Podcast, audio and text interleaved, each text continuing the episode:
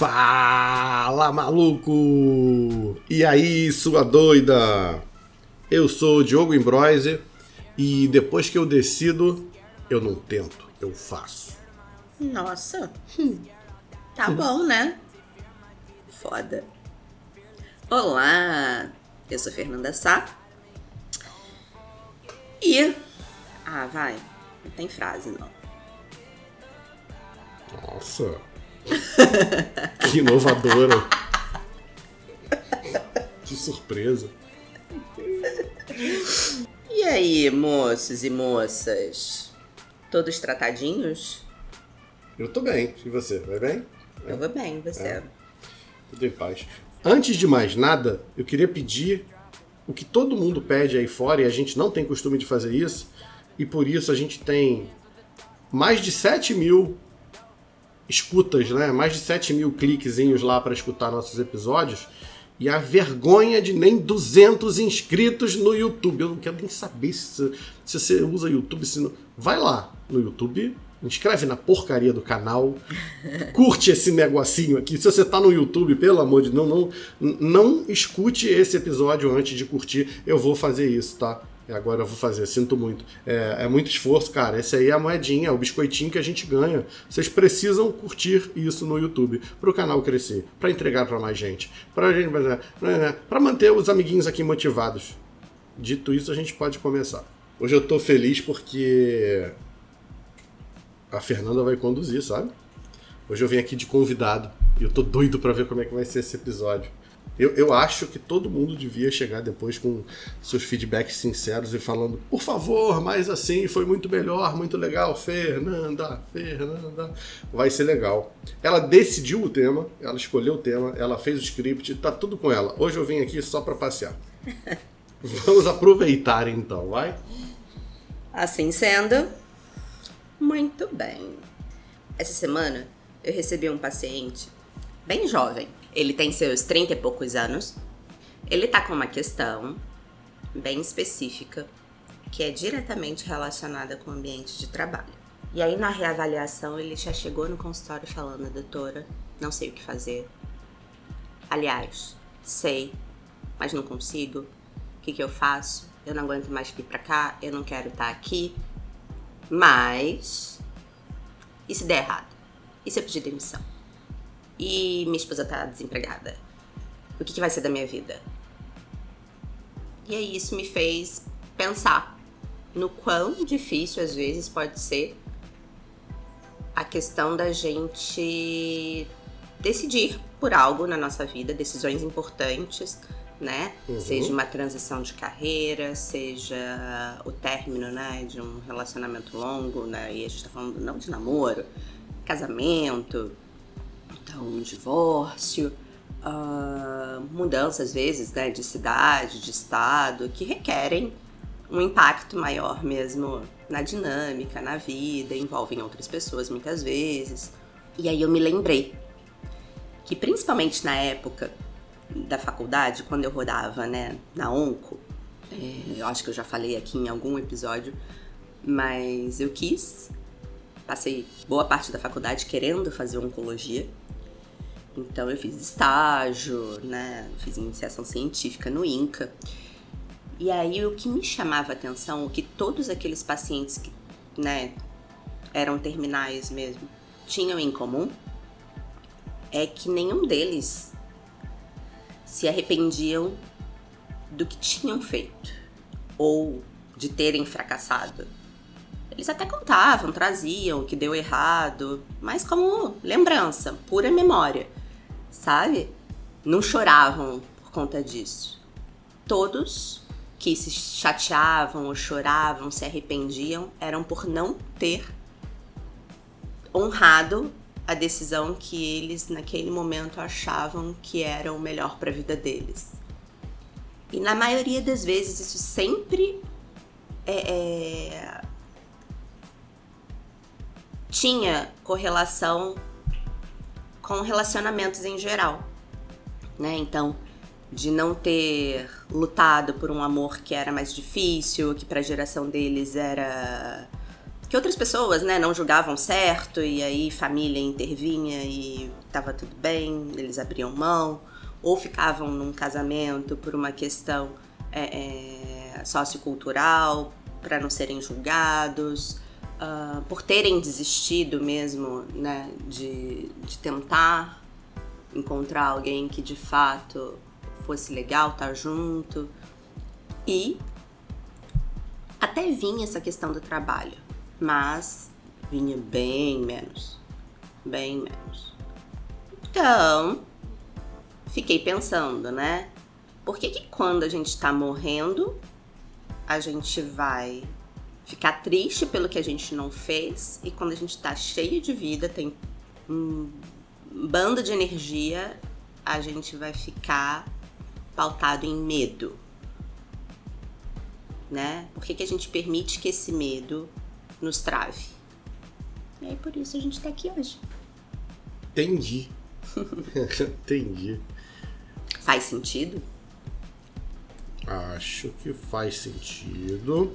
Escuto relatos parecidos com o que você falou aí. E a primeira coisa que eu penso é se a gente está falando de tomada de decisão, né, que é um processo realmente tão, mas tão pobre. A gente é tão ruim para fazer tomada de decisão. Nosso cérebro não foi feito para para trabalhar isso de forma muito complexa. A gente se perde quando são muitas variáveis, a gente é tendencioso, né, enviesado. Eu não sei se a gente está falando de tomada de decisão ou se você está falando especificamente de mudanças, né? Porque parece que isso aí é uma tomada de decisão que vai te tirar da onde você está, né? Sim. Mudar o que você tem feito. Sim. A questão é isso. É, é, é você entender que para honrar aquela decisão você vai precisar mudar. Pois é. E ah. mudar talvez seja se jogar no desconhecido mesmo. Tá.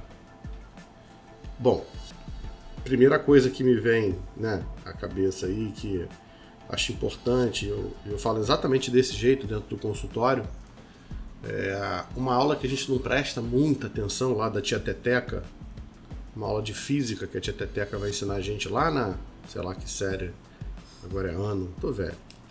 que ela vai ensinar a gente sobre inércia, né? A gente tem o conceito de inércia, a ideia de que o objeto ou a pessoa, seja lá o que for, está parado. E a gente chama isso de inércia, né? Uhum. Só que a brincadeira não é exatamente essa, né? Inércia, na verdade, é a tendência que um corpo, ou que um objeto, ou que uma pessoa tem de permanecer no estado que ela está. Ué, Diogo, não é a mesma coisa? Hum. Não, não é a mesma coisa. Se você está. Por que, que existe um cinto de segurança? Você está dentro do carro, o carro está a 80 km por hora. Como você está dentro, você também está a 80 km por hora. Quando você atocha o pé no freio, o carro vai parar e você vai tender a continuar a 80 km por hora. O cinto é o que faz você desacelerar junto com o carro. Né? É, então, Inércia é eu estou a 80, eu continuo a 80. Inércia dentro do mesmo carro é quando eu estou indo em frente e viro para a esquerda, o carro vira para a esquerda, meu carro tende a continuar em frente. O meu corpo tende a continuar indo em frente. É, então eu dou aquela sacolejada de lado dentro do carro. É, inércia também é o copo está em cima da mesa, se eu não aplicar nenhuma força sobre ele, ele tende a ficar em cima da mesa. Aí é, esse é o conceito que a gente geralmente pega, do que está parado continuar parado. Então, aquela história de, por exemplo, a Fernanda falou aí do relacionamento, né? Ah, que depois que você casa, você decide todos os dias estar casado com aquela pessoa. É, na teoria, sim, na prática, porra nenhuma. Você só tá ali porque você tá. Aquele dia você acordou pensando se você ia comer pão de queijo, se ia sair sem tomar café, o que, que você ia fazer da tua vida, né? Você não parou para pensar nisso, você não parou para fazer um processo de decisão. Você simplesmente fluiu com o que estava indo, né? Você não, não, não, aplicou nenhuma força. Acho que isso é importante, esse conceito de força também, né? É, quando, eu, quando eu paro o carro, eu preciso aplicar uma força para que meu corpo pare junto. É, para que eu tire o copo, levante o copo da mesa, eu preciso aplicar uma força para que isso suba. Então, imediatamente, a gente está dizendo que é, eu vou precisar gastar mais força, eu vou precisar é, despender de mais energia se eu for quebrar alguma inércia. Uhum. Então, qualquer uma dessas decisões que a Fernanda está falando aí vai requerer mais força, mais energia, do que simplesmente continuar fazendo o que a gente está fazendo. E aí, né, deixa eu te interromper, Não. o que me vem na cabeça é que essa sociedade, né, principalmente a geração millennials, daí para frente, tem a questão de que a vida tem que ser do caralho o tempo inteiro, né? Hoje todo mundo vive como se tivesse que ser super feliz, super satisfeito, super bem resolvido, bem sucedido na relação amorosa, na vida profissional, na mídia social. E você é o foda o tempo inteiro. E a gente sabe que a vida real não é assim. Não. então, eu fico me perguntando se as pessoas não estão olhando a vida de uma maneira errada mesmo, sabe? Se elas não estão deixando de fazer o que têm vontade, o que gostariam de fazer, por medo e por não quererem gastar essa energia no processo de mudança, porque é isso, mudar é um processo. Uhum, e ele claro. vai requerer renúncias, como a gente já isso. falou aqui. Isso. E renúncias, né? Toda, toda decisão você deixa qualquer um milhão de outras coisas para trás. Porque escolher estar tá aqui agora é escolher não estar tá na praia, não estar, tá, sei lá, fazendo qualquer outra coisa. Uhum. E aí o que eu acho é isso, que as pessoas não querem, não estão dispostas a gastar essa energia. O prazer momentâneo é mais fácil, é melhor do que o sacrifício, o esforço de honrar a tua decisão e, e, e se conectar ali com o caminho para chegar no objetivo final. Esse objetivo final, Fernanda, pegando teu gancho aí, acho que aí a gente já tem um problema muito claro, né? Eu vejo isso muito no, no consultório e não são só da molecada de 20, 25 anos que aparece por lá, não. É, às vezes o cara tá casado com filho já com mais de 40, eu uhum. pergunto, e aí, cara, qual vai ser? O que você quer fazer da tua vida? Ué, Joe, acordar cedo, trabalhar, pagar meus boletos. Tá, mas com que objetivo? Uhum. É, acordar cedo para trabalhar, trabalhar para ganhar dinheiro, ganhar dinheiro para pagar meus boletos. E aí? Falei, tá bom, cara, mas isso aí é, são suas necessidades imediatas, né? Você vai fazer um churrasquinho no fim de semana, ou você vai pegar a estrada, né? Sei lá, você vai à noite no happy hour com os amigos. Beleza, essas são suas necessidades imediatas, né? Isso aí vai vai gerar a tua dopaminazinha lá e você vai ficar feliz por estar tá fazendo. Mas e aí, cara? Para onde que aponta isso, né? Tem algum plano aí de médio prazo, de longo prazo? Alguma coisa que você queira conquistar na tua vida? Alguma coisa que você queira... Não, não, cara. Minha vida sempre foi assim, nunca, nunca... As coisas sempre foram acontecendo na minha vida, sabe? Entendi. Então tá bom. É. é. E aí, se a gente não tem esse plano, né? Se a gente não tem o propósito que a gente falou no outro episódio aí, é, de fato, né, a gente vai vivendo a vida um dia de cada vez. Ou quase um Zeca Pagodinho. É. Deixa a vida me levar. Pois é. Pois é. Porque, Fernando, olha que legal.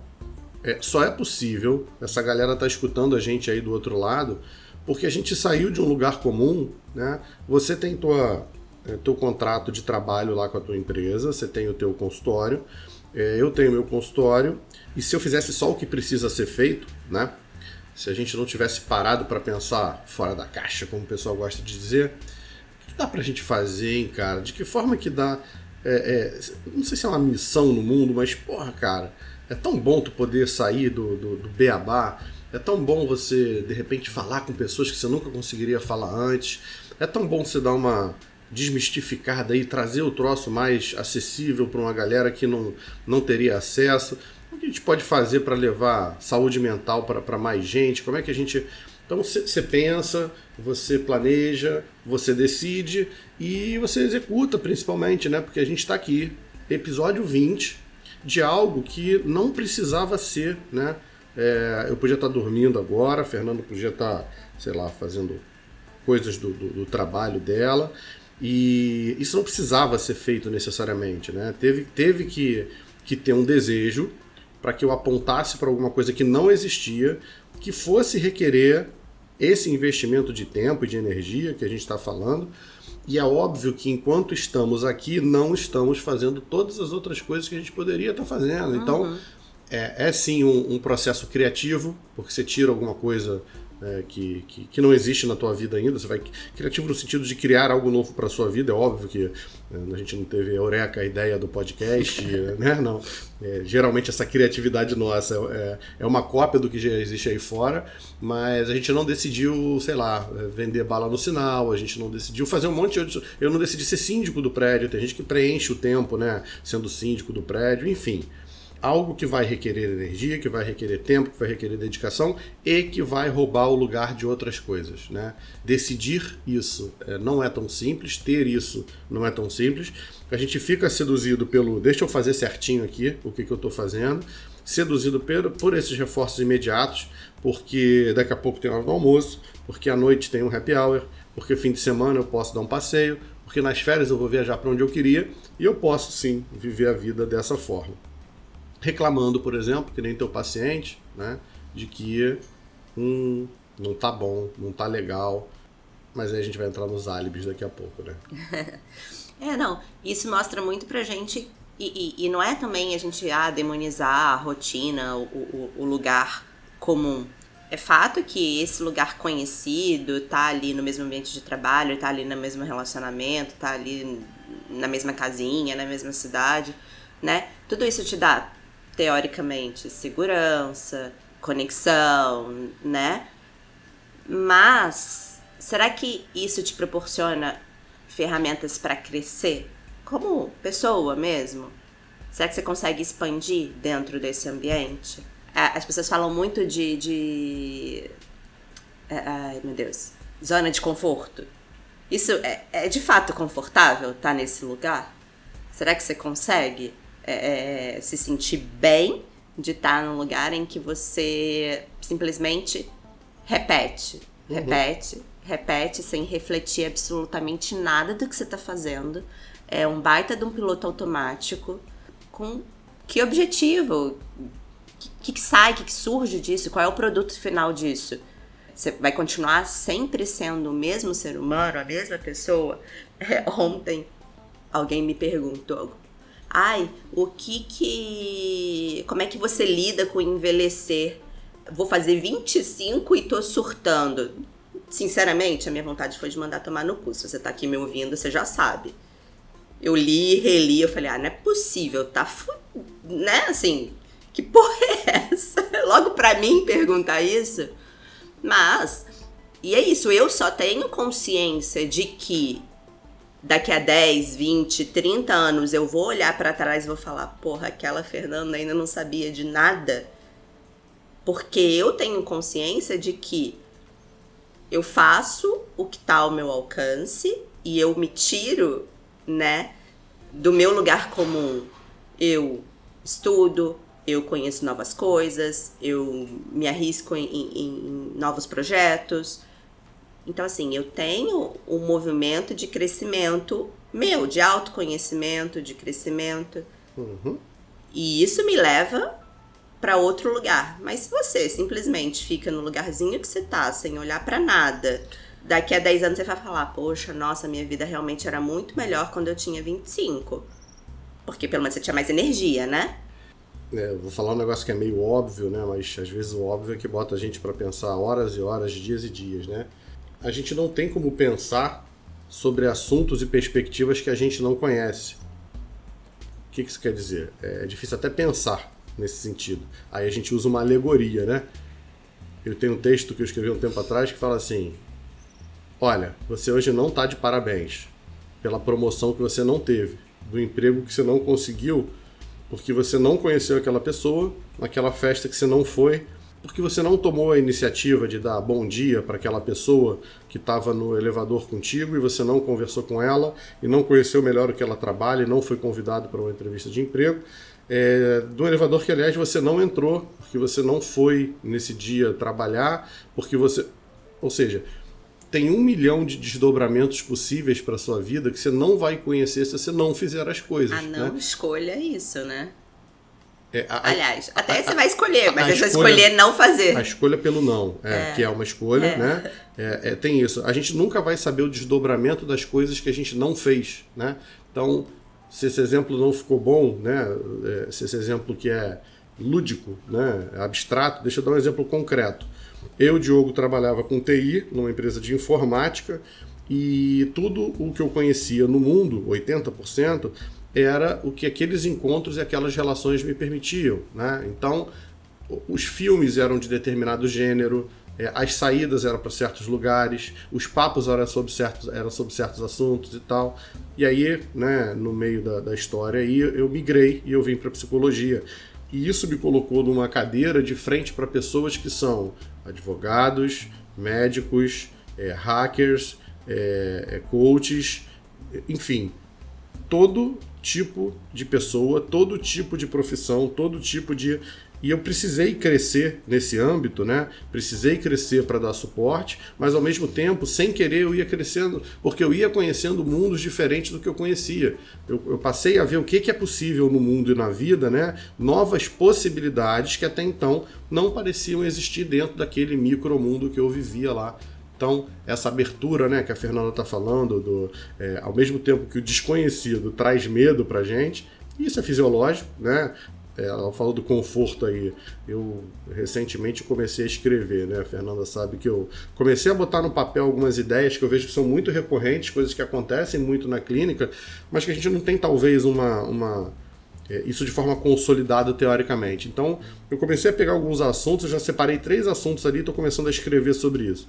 Se isso vai virar uma série de livros, se vai virar um livro só, se, se vai. Eu não faço ideia do que eu vou fazer com isso ainda, mas um deles certamente é sobre essa história aí da zona de conforto, né? Que de fato a gente não para para pensar que a nossa queixa nunca é do confortável. A nossa queixa sempre é do seguro. Então, quando a gente fala zona de conforto, na verdade a gente devia estar falando zona de segurança. Segurança. Porque essa história de sair da sua zona de conforto. Meu irmão, o cara chega de olheira, fudido no consultório, vou falar para ele sair da zona de conforto. Não tem nada de confortável onde ele tá. Mas ele julga que é mais seguro, tá dentro daquele trabalho lá que ele tá fazendo, porque ali é CLT, ele ganha o dinheirinho dele no final do mês, ele paga as contas, então ele não tá na zona de conforto de forma alguma, né? Não é nada confortável, mas é seguro. E essa busca pela segurança é uma das coisas mais viscerais do ser humano. né? Na linha base, lá na nossa linha de código, base é mantenha-se vivo, sobreviva. Só que, cara, isso aí o peixe aqui em casa faz também. O cachorro, é, qualquer animal na natureza vai tentar sobreviver. Eu acho que a gente tem um pouquinho de neurônio a mais, a gente tem uma estrutura cortical um pouco mais complexa que dá pra gente, dá para levar a gente um pouco para além disso. Mas cada um faça o que bem entender da sua vida, né? Então é isso. O próximo passo, assim, né, pra. Quando você decide que você quer algo, dar esse passo, não necessariamente vai ser fácil. Pode ser que requeira muito esforço. Talvez você se ferre, passe muito perrengue pelo meio do caminho. E às vezes eu, eu até converso com alguns pacientes, assim, né, pra eles fazerem um pacto com eles mesmos, assim. Antes eu peço pra eles analisarem qual é, quais são os prós e os contras mesmo de estar naquele lugar. E peço pra botar no papel mesmo. Porque você olhando faz muito mais sentido, você consegue visualizar de uma maneira muito melhor. Eu Tipo, ia falar mal dessa lista agora. Vai lá, fala depois eu falo mal dela. Vai lá, manda ver. É, mas não, mas a questão nem é essa, esse nem é o objetivo final. E aí, se você chega à conclusão de que você tem muito mais contra do que, do, do que coisa a favor de estar naquele papel, eu costumo sugerir que ele anote o que, que então tá fazendo ele sair daquele lugar, Uhum. Né? Sei lá, por que, que eu quero trocar de carreira? Porque eu não consigo mais lidar, eu não suporto a forma como o meu chefe me trata, eu não tenho autonomia, vamos Uhum. dizer. Porque ali na frente, você vai repensar. Daqui a um, dois, três meses, vai falar: Nossa, como eu tô com saudade dos meus colegas de trabalho, como eu tô com saudade daquele ambiente, putz, eu não devia ter feito isso. Mas não foi isso que te motivou a sair dali. Uhum. Então olha pra porra do papel mesmo, porque a Sim. gente esquece Sim. o que, que fez a gente tomar a decisão. É, e, e fala, tá, e olha, né, e vê. Ah, tá. Mas não foi por causa dos meus amigos. Eles eu posso encontrar fora daquele ambiente. Ambiente de trabalho eu vou ter outro. Eu tenho outro, que pode ser legal também. Uhum. Eu não queria mais contato não, com aquela pessoa específica que eu não tenho mais. Uhum. E eu queria poder ser, entre aspas, dona do meu próprio nariz, tocar as minhas próprias ideias e ter é, é, governabilidade sobre os meus projetos. E hoje eu tenho. Então, será que tá tão ruim assim mesmo? Será que você tem que se arrepender do que você, do que você fez, da escolha que você fez de sair o movimento? Parece bobagem, parece idiota, mas às vezes você precisa, às vezes você precisa ter quem te mostre. Uhum. Né? Muitos pacientes meus, quando estão evoluindo no tratamento, eles só focam. Isso é do ser humano, mas eles só focam na parte ruim. Ah, mas eu tô sentindo tal coisa com remédio, mas eu não consigo dormir, mas.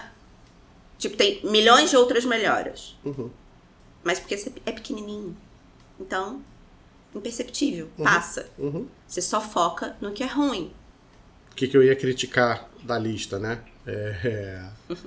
Não, porque na verdade são momentos estancados, né? A Fernanda que decidiu sair por aqueles motivos, é, quando ela para para fazer o balanço né, do que, que resultou lá da, da decisão dela, ela é uma outra Fernanda. Então, o, o que está premente ali, o que, o que o que está latente nesse novo momento são as novas demandas, né? Já é um novo mundo, já é uma nova, uma nova circunstância. Aí a gente tende a olhar mesmo com essa nostalgia ou com, essa, com esse pesar sobre a decisão que a gente fez, é, como se tivessem duas portas. A porta A trouxe a gente para o lugar errado e a porta B que levaria a gente para o lugar certo. Né? Então a gente é, é faz uma análise. Porque, vamos lá, fazer a lista, né? É, é, acho que é importante essa parte do recall que a Fernanda falou, de você olhar o porquê você tomou a decisão para que isso continue é, é, sendo o teu, o teu motivador, sendo o teu norte, né? Porque é muito fácil ao longo do caminho, de novo, você ser seduzido pelas recompensas de curto prazo. Então, a dieta lá que você decidiu fazer porque você quer melhorar a tua saúde, porque esteticamente você quer ficar melhor e tal, é, isso vai requerer uma disciplina, uma continuidade, uma, uma, uma, consistência de coisas que vão ao tempo todo ficar seduzindo você ali e você não vai poder cair nisso daí ter algo que te lembre fisicamente, concretamente, do porquê que você está fazendo aquela renúncia ali, né? Eu acho que é muito importante. Agora, é o processo de tomada de decisão, como eu falei, no nosso cérebro é muito precário, ele é muito ruim. Então, se você for fazer uma lista, imagina, a Fernanda, né? Ela estava à busca de, de uma pessoa para compartilhar a vida. E aí ela achou uma pessoa que tinha as seguintes qualidades. Essa pessoa era carinhosa, essa pessoa era compreensiva, regulava em idade, tinha os mesmos planos, era uma pessoa super é, extrovertida, alegre, é, cheia de energia. Ela tinha esses prós todos. É, Fernanda é heterossexual e tinha um contra. Essa pessoa era mulher. Então tu tem uma lista de prós enorme, uma lista com um contra só, e esse contra inviabiliza totalmente a tua tomada de decisão. Então é, é não é o que, que tem mais do lado pró ou do lado contra, é muito mais sobre o que, que é possível para mim. Né? Ontem eu eu fiz uma, uma brincadeira lá que eu já fui confrontado com isso no consultório, né? não sobre esse aspecto especificamente, mas eu já fui é, é, confrontado sobre isso, eu como paciente. Uma das coisas que mais mexe com a gente, mas também abre a nossa cabeça para botar o pezinho no chão e, e ver o quanto a gente é pequeno e quanto a gente é limitado mesmo, né? Então o paciente estava falando lá, né, sobre, sobre sexo e tal, que ele não faz sexo, mas que isso aí talvez não seja nem tão importante na vida dele e tal, e que ele tem plena consciência que se ele quisesse ele saía do consultório ali e ia fazer sexo. Eu falei, não, você não pode fazer isso. Como assim eu não posso, Diogo? Você não pode. Você pode fazer sexo tanto quanto um drogadicto vai é, fala que pode parar de usar a droga dele lá. Você só acha que pode, você não, mas você não. Não, eu posso, Diogo, eu posso. Não, você não pode, cara. Isso não está dentro do teu repertório. Você não desenvolveu isso. E é impossível que você saia daqui do consultório e vá buscar garota de programa que seja. Não estou entrando no fato de que não tem nada. Não, não. O fato é, você não vai porque você não pode. Então, o nosso poder também é limitado, a gente não pode tudo, né? Ah, mas ele podia, Diogo, ele podia, mas isso não cabe dentro da vida dele. Então, é, o processo de escolha e de decisão é muito sobre o que, que eu acho que eu posso fazer, qual é a projeção que eu faço. Eu me vejo, eu consigo me projetar dentro daquela casa de dois andares, com jardim de 3 milhões e meio e tudo mais. Se eu não consigo me projetar, eu imediatamente não posso. E eu vou, é como uma profecia de autorrealização, como a gente fala, e eu vou fazer de tudo para que isso não funcione e isso não dê certo. Né? Se a limitação é do mundo, né, se a limitação é externa, a gente pode barganhar. Se essa limitação é interna, não tem jeito, amiguinho. Ou você vai trabalhar isso em terapia para aceitar que esse vai ser teu limite mesmo e uhum. lidar dentro desse teu novo limite, ou você vai brigar dentro da terapia para expandir esse negócio. Né? Então, eu acho que a tomada de decisão é sobre, cara, Será que realmente eu consigo me ver pedindo demissão desse emprego, trabalhando num lugar melhor? É, pra, né? a, a, pessoa que está presa, que está amarrada, outro dia foi uma moça, né, alguns meses aí, uma moça que teve alta depois que ela conseguiu fazer o que ela precisava lá, né, a proposta dela mas ela estava muitos anos casada num relacionamento infeliz e ela, quando vinha falar, falava assim: Mas e se eu separar? Será que eu vou encontrar hum. alguém? Será, será que eu vou ser feliz? Será que, eu vou, será que vai ter uma pessoa legal? Será que a próxima pessoa que eu chegar não vai ter mais problemas ainda? Uhum. E aí o questionamento óbvio, né, imediatamente é: e já pensou se você acha aquela pessoa que você está procurando mesmo? Se você vai ter a vida dos teus sonhos, se vai ter alguém que chegue junto contigo na hora de pagar as contas, que queira a mesma coisa que você, que, que faça sexo tanto quanto você gosta, porque você fala que isso é uma falta que te, que te faz hoje, né? Se você faz essa projeção, se você acredita nisso, você, é, aí você consegue tomar a decisão. É, se não, a decisão é por ficar. Se você não consegue projetar isso, então acho que a lista é importante mesmo, mas é, o nosso cérebro, de novo, ele é muito precário em tomar decisão baseada em evidências, baseada em estatística, porque quando eu leio que o Covid tem uma taxa de mortalidade de 2,5%, eu não consigo ficar com 2,5% de medo.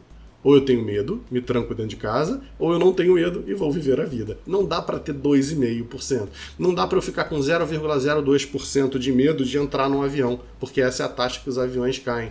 Então, na decisão de ir ou não ir, eu fico olhando para esse número, ele olha para mim de volta, e eu acabo decidindo por, por motivos que não tem nada a ver com. Ah, mas a viagem vai ser legal. Vai ser legal seu avião não cair, cara. Tá decidindo ir. Ah, mas eu acho que vale a pena arriscar isso. Por que, que você acha que vale a pena? A pena, nesse caso, é a morte. Vale a pena? A morte vale? Então, assim, é, a gente toma muito mais decisões porque o tempo não para, então a gente precisa fazer alguma coisa a respeito disso. E se a gente parar para pensar, elas nunca têm as consequências catastróficas que a gente fica projetando, né? É, quando a coisa catastrófica acontece, catastrófica que eu digo assim, que a gente sinta que está fora do nosso controle, né? É, as pessoas que têm medo de ser demitidas, elas vivem sobre uma vigilância e sobre um medo muito maior do que é, o, tanto, é, o tanto de energia que se gasta com isso é muito maior do que a energia que se gasta uma vez que você é chamado na sexta-feira no RH, é demitido e precisa buscar outro emprego e daqui a dois, três, seis meses você se recoloca. Né? Uhum. Essa energia do alerta, essa energia do tentar se manter em segurança, é que vocês não vão acreditar nisso. E ainda que vocês acreditem, vocês não vão conseguir fazer nada a respeito disso. Por isso que o pessoal da terapia está tão feliz. Né? Dilemas da vida adulta. E acho que as pessoas precisam ter noção e, e consciência de que, cara, a gente vai fracassar. Vai. Não tem jeito, a gente vai tropeçar. E ainda que a gente tome a decisão e que a gente se movimente, não necessariamente a gente vai chegar no que a gente imaginava que fosse. E beleza, se não é aquilo, puta, é, realmente. Não, não era isso que eu queria. Então é isso aqui que eu tenho. Então, porra, vai lá e muda de novo. Mas assim, ficar paradinho é. no mesmo lugar, porque você não quer ter a possibilidade de passar por aquilo, né? De, de, de se colocar nesse lugar de insegurança, de novo, do desconhecido. É melhor não viver, vai. É. é melhor desistir da vida, porque puta que pariu, chato, hein? Muito bonito, muito legal tudo isso que vocês estão falando. Recomendo para os meus amigos. Vou ouvir de novo esse podcast. Esse episódio tá bacana demais. Né, né, né, Mas se esta porra não servir para nada na tua vida, não sei se é tão legal assim. Então, se você conseguir prestar atenção em um minutinho do que eu, Diogo, pelo menos falei, deixa, preste atenção no que eu vou falar agora. Se isso aqui para você passar a fazer sentido, se você olhar para isso, escutar isso e tentar refletir sobre isso daqui para frente, eu garanto que aí você vai ter mudanças positivas o maior problema, a meu ver, o maior problema numa tomada de decisão e das consequências da tomada de decisão é julgar que existe um certo e um errado à sua frente. E que você está prestes a tomar a decisão. E que se você tomar a decisão errada, tudo vai por água abaixo. E se tomar a decisão certa, a vida vai ser maravilhosa. Não tem decisão errada. Decisões são caminhos que eu escolho seguir. Uhum. Caminhos têm consequências, caminhos têm desdobramentos. Essas consequências podem ir de encontro muito, pouco ou nada do que você queria realizar. Uhum. Então, é, porta A e porta B, escolhi a A e deu merda, isso não quer dizer de forma alguma que a B, seria boa, seria ou que boa daria ou que daria melhor ou que daria tudo certo. Então, quando você vai fazer uma escolha, na verdade você está fazendo uma projeção das consequências que você espera. Uhum. Aí é o outro livro, é o porquê e o pra quê. É, é essa projeção que você vai fazer, então, Diogo, mas não, não é errado. hum, hum, é, pô, não, não é possível. Não, não, não tem, não tem, não tem. É, é errado, certo. Já passou um minuto, tá? Agora eu vou só encher linguiça. Não tem coisa errada e certa no mundo? Não, não tem coisa errada e certa. Você pode falar que sobre aspecto moral, sobre aspecto ético, sobre aspecto ideológico, mas o absoluto do certo e errado. Ah, Diogo, vai, matar é errado. Matar é errado? É. Você come vaca? Você come vaca viva ou vaca morta? Depois que você mata a vaca, você vai lá e pega a carninha da vaca e. Ah, Diogo, não, mas eu tô falando de matar gente.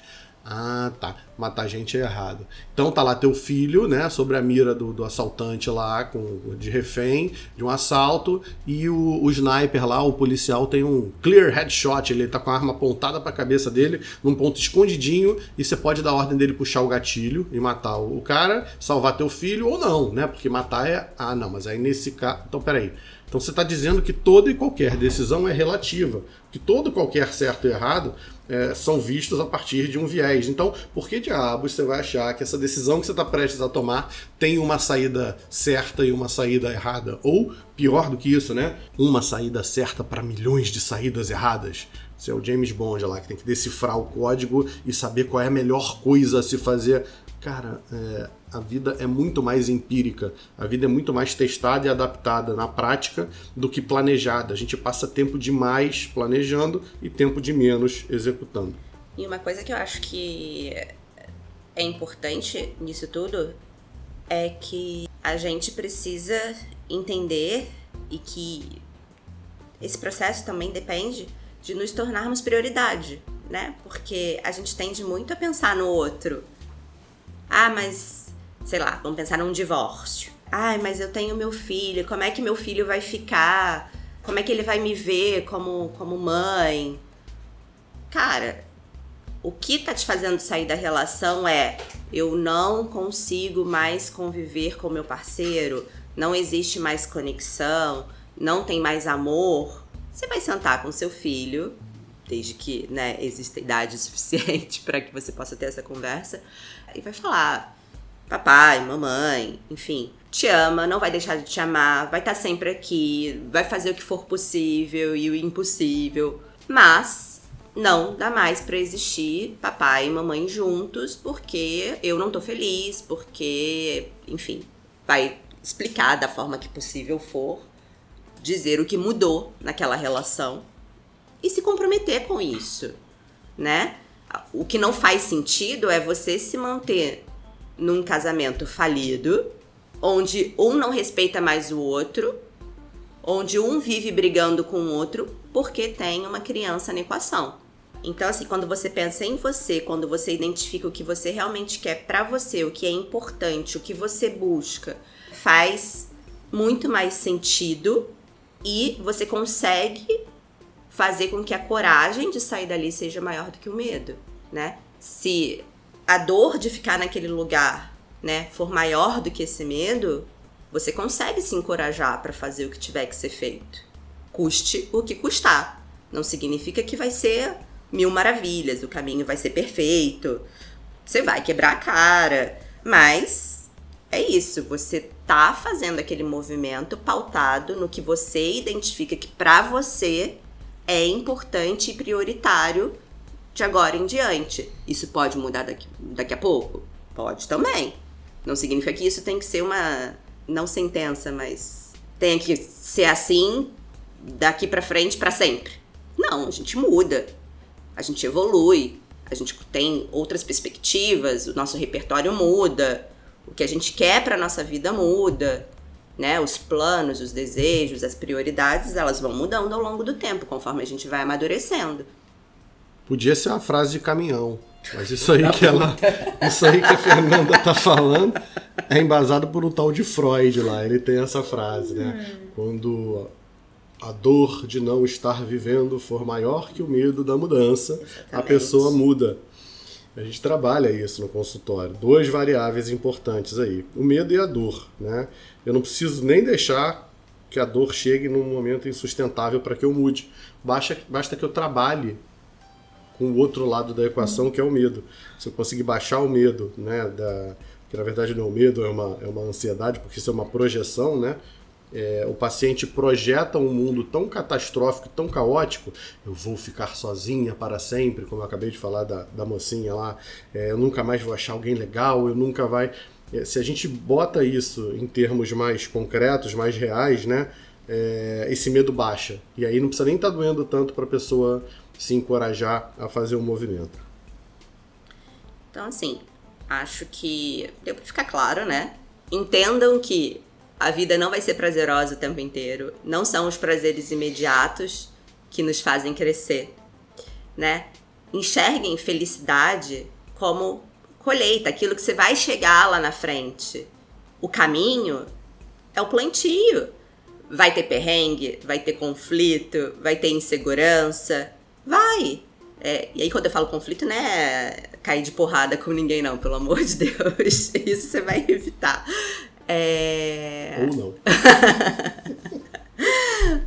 Mas entendam que para você chegar aonde você deseja, você vai precisar despender de energia e não necessariamente essa energia gasta vai ser com algo que vai te trazer um prazer momentâneo.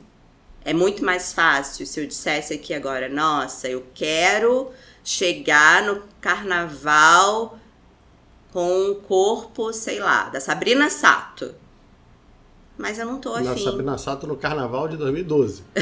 Mas eu não tô afim de comer bem. Eu não tô afim de fazer exercício todo dia. Eu não tô afim de dormir de forma de qualidade. Uh, eu não tô afim de beber água, né, em quantidade necessária por dia. Então, assim, tem coerência o meu desejo? Aí eu vou sacanear também que as pessoas ficam pé da vida. Como eu falei que, que o paciente não podia fazer sexo aquela hora do dia lá, eu vou falar assim, mas talvez você não possa também não, tá? Ter o corpo da Sabrina Sato. Pelo seguinte, os organismos são diferentes e os cérebros funcionam de forma diferente, tá? Uhum. O que pode acontecer é que se você fizer exatamente a mesma coisa que ela, ela enquanto faz o exercício dela, ela libera tanta endorfina que o exercício acaba sendo prazeroso. Então, a caminhada dela é prazerosa, por isso ela continua fazendo. E aí, quando ela continua fazendo, no final ela também tem o objetivo que ela quer. Uhum. E tem gente que esse exercício vai ser punitivo, que nunca vai ficar bom. Né? Uhum. É, eu, Diogo, tô ocioso, tô, tô sedentário, se eu levantar e começar a dar uma caminhadinha de manhã, daqui a pouco meu corpo vai pedir uma corrida, daqui a pouco eu tô correndo, daqui a pouco isso vai ser a melhor coisa que eu poderia ter feito por mim. Uhum. É, em um mês, sei lá, duas semanas, três semanas, o evento todo, o processo passa a ser prazeroso. Até ali é um perrengue, eu só faço porque eu me comprometi a fazer. Uhum. E tem gente que nunca vai chegar nesse ponto, que sempre vai ser ruim, que sempre vai ser enfadonho. Então, essa pessoa não vai conseguir. Quer dizer, ela pode conseguir, só que para ela isso passa a não ser uma vida boa. Porque se você coloca alguma coisa na tua rotina, né? E é isso que você tá fazendo aí no trabalho errado, tá, amiguinho? Você tá esperando o troço ficar bom ou você se anestesiar pro tanto de porrada que você tá tomando. Só que você olha pro lado, o outro cara tá rindo quando o chefe dá um esporro e você tá sofrendo como se fosse teu pai brigando contigo. Isso aí. As pessoas são diferentes. Nem todo mundo pode tudo. Pode ser que você reconheça uma trava, um limite teu e que talvez esse caminho que você esteja fazendo ele não seja bom para você mesmo, né? Por bem ou por mal, né? Pela dor aí ou por esse medo ter fugido, é, eventualmente você vai mudar. Só espero que você não demore muito, que a gente tem pouco tempo aqui, tá? Não vai viver para sempre, não. Pois é, a gente não vai viver para sempre. E aí me lembra uma outra paciente que esses dias me perguntou: ai, doutora, eu queria tanto fazer faculdade, né? no caso era faculdade de enfermagem. Mas poxa, tô com 40 anos, não tô velha para isso. A minha resposta para ela foi: Não sei, você pretende morrer amanhã? Porque se hoje for o primeiro dia do resto da sua vida, será que é tarde? Será que você não pode? Só depende da escolha que você vai fazer. e do quão compromissada você quer estar tá nesse caminho. Aí eu vou colocar uma visão minha, tá? Eu vou fechar voltando lá pro início, porque que eu falei, parece, né? Pra mim, cara, a tomada de decisão, eu só sei que eu tomei uma decisão um mês, dois meses, três meses depois. Porque antes disso eu só tive uma boa ideia, cara. Decidi que eu vou fazer dieta. Pô, excelente ideia, mas enquanto eu não de fato estiver comendo o que eu preciso comer e não comendo o que eu não preciso comer, essa porra não é uma decisão. Então a decisão, ela tá no ato, ela tá na ação. Né? A uhum. gente pensa muito na decisão como um processo cognitivo. Né? É, eu só sei que eu decidi mudar de vida quando a minha vida já está mudando. Não adianta eu falar, decidi. A partir de segunda-feira, você não decidiu porra nenhuma, você teve uma ideia. Não existe desse. Para mim, a decisão só funciona na prática. Então, começa a executar e aí você vê se você decidiu alguma coisa mesmo. Porque a tendência é que a inércia te reboque de volta para onde você estava. Desculpa ser sincero, tá? Não é o marido que a esposa reclama todo santo dia que não é carinhoso, que não é romântico e que aí uma vez decidiu planejar um jantar lindo à luz de velas e presenteá-la e nunca mais repetiu isso. Não, ele não mudou, ele não ficou romântico. Ele simplesmente fez um esforço para fazer algo que não é dele, uhum. não é genuíno, uhum. não tá nele. Então não existiu mudança. Não é um episódio, é um processo. Sim. Sim. Pessoinhas, vamos nessa? Semana que vem tem mais? Tchau. Valeu. Tchau, tchau. Até semana que vem. Bom carnaval, seja lá o que isso quer dizer para você. Curtam com moderação. Ou não. Decide aí, enquanto eu vou dar uma